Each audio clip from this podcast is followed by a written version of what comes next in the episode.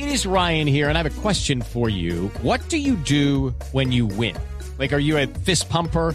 A woohooer, a hand clapper, a high fiver. I kind of like the high five, but if you want to hone in on those winning moves, check out Chumba Casino. At ChumbaCasino.com, choose from hundreds of social casino style games for your chance to redeem serious cash prizes. There are new game releases weekly, plus free daily bonuses. So don't wait. Start having the most fun ever at ChumbaCasino.com. No purchase necessary. BGW. Void were prohibited by law. See terms and conditions. 18 plus. Una de la tarde, 58 minutos. Mucha atención porque hace algunos minutos fue hallado muerto por las autoridades en Nueva York el actor Philip Seymour Hoffman, conocido por sus actuaciones en Mi novia Polly y por haber ganado el premio Oscar de la Academia en el año 2006 por su papel protagónico en la película de Truman Capote. Esta es una noticia en desarrollo y por supuesto más adelante les tendremos más información al respecto. Mientras tanto les contamos que cuerpos de bomberos de tres municipios trabajan a esta hora para controlar un incendio forestal de gran magnitud en zona rural del municipio de El Cerrito, esto en el Valle del Cauca. Los detalles con Nilson Romo.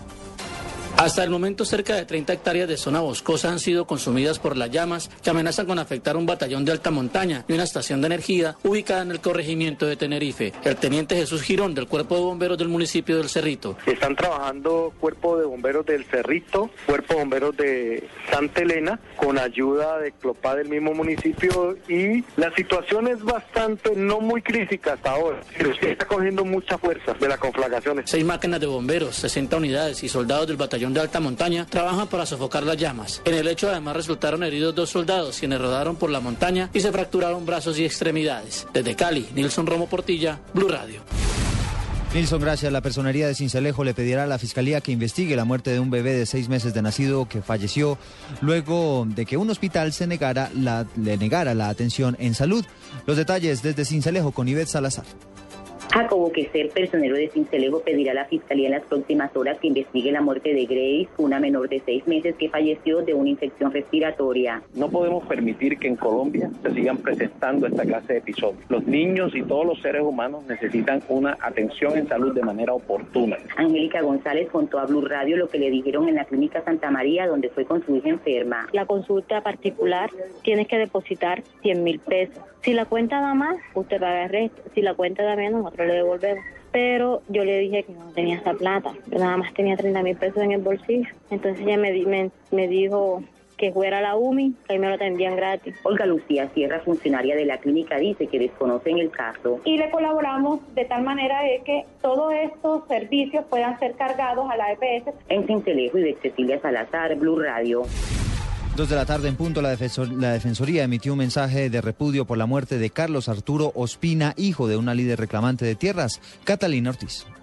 La Defensoría del Pueblo, en cabeza de Jorge Armando Tálora, repudió el asesinato de Carlos Arturo Espina Córdoba, de 22 años, hijo de la líder reclamante de tierras en Antioquia, Ana Fabricia Córdoba, quien también fue asesinada en Medellín en 2011. El defensor del pueblo le solicitó a las autoridades que se haga una investigación rigurosa para esclarecer este crimen que enluta de nuevo a una familia que ha sido perseguida por la violencia. El órgano estatal recordó que el primer esposo de Ana Fabricia, Delmiro Ospina, fue asesinado en 1995 en Chigorodó y una vez desplazados a la Comuna 13, sicarios le quitaron la vida a uno de sus hijos en el 2001. Según la información preliminar, dos hombres armados que iban en moto llegaron hasta donde trabajaba el joven lavando carros en el barrio Naranjal de Medellín y le dispararon. Catalina Ortiz, Blue Radio. Dos de la tarde, un minuto, las autoridades descubrieron que ahora los delincuentes están adulterando aceites para carro, que además de dañar el vehículo, por supuesto, dejan millonarias pérdidas para la industria. Juan Carlos Parto. Así es, Eduardo. Buenas tardes. Para el jefe del Grupo de Investigaciones Generales de la Dijín de la Policía, capitán Diego García, lo primero que debe hacer una persona que vaya a cambiar el aceite a su carro es observar muy bien el envase.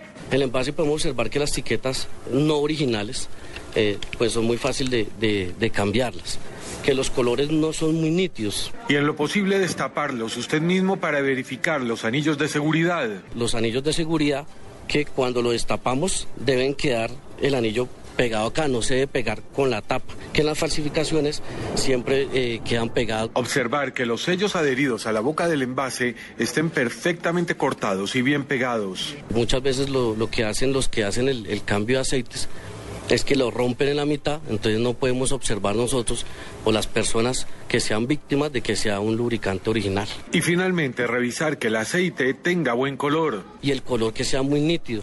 Cuando observemos, partículas negras o demás, pues debemos dar una queja a la superintendencia. El oficial explicó que actualmente investigan varios negocios en el país dedicados a la falsificación de este tipo de lubricantes y que sus dueños enfrentarán cargos por los delitos de usurpación de marca y estafa. Juan Carlos Pardo, Blue Radio. La Secretaría de Educación en Bogotá recibió 69 quejas de familias que denuncian irregularidades en las listas de útiles escolares, esto en lo corrido del mes de enero. Juliana Moncada. En promedio, tres quejas diarias, es decir, 69 durante todo el mes de enero, recibió la Secretaría de Educación de Bogotá por abusos en las listas escolares y cobros excesivos en las matrículas y pensiones de los colegios. El secretario de Educación del distrito, Óscar Sánchez, señaló que en las listas escolares no se pueden sugerir marcas y explicó qué es lo que usted, padre de familia, no debe comprar. No se puede pedir nada que constituya parte de la dotación del colegio. El colegio debe tener todos los juguetes sofisticados, todos los instrumentos didácticos todos los aparatos electrónicos. Las localidades que han recibido el mayor número de quejas son Engativá, Suba y Teusaquillo. El funcionario explicó dónde usted puede instaurar los reclamos. A través de la Dirección de Inspección y Vigilancia, que está presente en todas las direcciones locales de educación, o llamando a la línea 195 de atención al ciudadano, acepta las quejas y las tramita. Tenga en cuenta que para este año el Ministerio de Educación estableció un incremento entre el 2 y el 4% en las matrículas para los colegios privados. Juliana Moncada, Blue Radio. Noticias contra reloj en Blue Radio. Dos de la tarde y cuatro minutos, noticia en desarrollo. Hay tres muertos por el invierno en Italia. Dos mujeres y una niña de siete años fallecieron después de que el vehículo en el que viajaban fuera arrastrado por un río que se desbordó debido a las fuertes lluvias en la localidad siciliana de Noto. Estamos atentos a la atención de la emergencia que se registra en el municipio de Balboa, en el Cauca, donde un deslizamiento de tierra deja un saldo por ahora de un muerto, dos heridos y al menos cinco desaparecidos. Ampliación de estas noticias en blurradio.com. Sigan con Mesa Blue.